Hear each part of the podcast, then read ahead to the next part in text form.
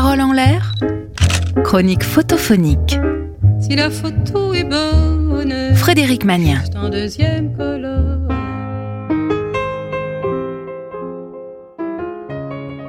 Bonjour à tous et bienvenue dans la chronique photophonique. Aujourd'hui, nous allons regarder une photo de Gio Nakuri. Et comme d'habitude, nous fermons donc les yeux et nous écoutons.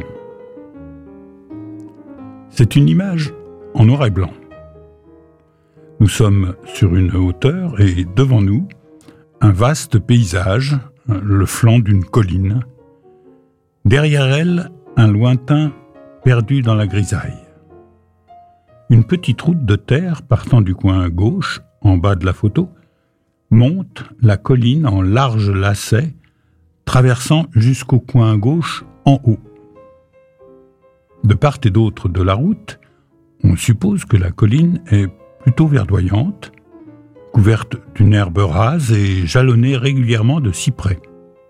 Je dis cyprès, mais ils ne sont pas élancés comme on imagine ordinairement des cyprès. Leur feuillage commence assez haut et ils sont plus courts et plus ventrus, un peu comme des parasols fermés. Mais il n'y a pas de doute, ce sont des arbres. Des arbres comme des silhouettes noires, seuls ou en groupe, qui attendent les voyageurs. En contrebas, au départ du chemin, tout petit dans l'image, un couple s'éloigne. Deux femmes, ou un homme et une femme, d'où on est, c'est difficile à dire. Ce ne sont pas des randonneurs. Leur marche est tranquille et ils ne sont pas équipés pour un voyage. Ce n'est même pas sûr qu'ils aient conscience de la longueur du chemin. D'ailleurs, ils n'ont pas forcément envie d'aller jusqu'au bout. Ce bout dont on ne sait rien et qui se perd dans la hauteur. D'où ils sont, je ne crois pas qu'ils aperçoivent la grisaille du lointain. Mais cette route, aussi réaliste soit-elle, on est sans doute dans un de ces magnifiques paysages de Toscane en Italie, cette route ressemble plus à un chemin spirituel, un chemin vers l'avenir. En disant ça, en me disant que ce chemin est un chemin vers l'avenir, je me dis aussi que nos cyprès en forme de parasol fermé renferment quelques secrets qui se dévoileront quand on les aura atteints. Je me disais bien qu'ils attendaient.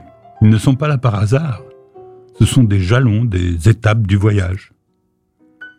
Cette photo me fait irrésistiblement penser à un tableau que j'aime beaucoup, Le vieillard et l'enfant de Domenico Ghirlandaio, peintre du XVe siècle. Au fond du tableau, une grande fenêtre donne sur un paysage et un chemin qui s'éloigne en lacet vers une montagne. Au premier plan, un vieillard tient un enfant sur ses genoux. Il se regarde intensément. J'ai toujours pensé que le vieil homme, en silence et avec ce regard d'une extrême douceur, transmettait sa connaissance du chemin à l'enfant qui partirait un jour. Et cette photo de New Nakuri continue l'histoire. L'enfant est parti. Aujourd'hui, il a une compagne. Ils ne se pressent pas, ils connaissent le chemin. Ils ont la vie devant eux. La sérénité de l'image raconte la sérénité de leur voyage. Ils ont beau être minuscules dans un monde démesuré, on sent qu'ils vont l'aborder avec calme. Au début, j'ai cru qu'ils n'avaient pas conscience de l'immensité dans laquelle ils s'engageaient. Maintenant, je pense qu'ils ont simplement confiance en eux, confiance dans le présent de leur marche. Ils sont minuscules, insignifiants, mais s'ils n'étaient pas là, la grisaille l'emporterait et le paysage deviendrait presque inquiétant.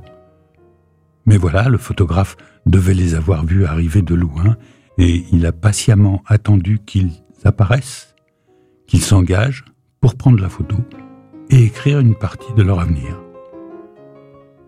Voilà, vous pouvez rouvrir les yeux. C'était une photo de Gio Nakuri. Vous la retrouverez sur le podcast de l'émission ainsi que les références du photographe. Bonne semaine à tous et à la prochaine fois sur Sun. Réécoutez cette chronique sur le site et l'appli de Sun.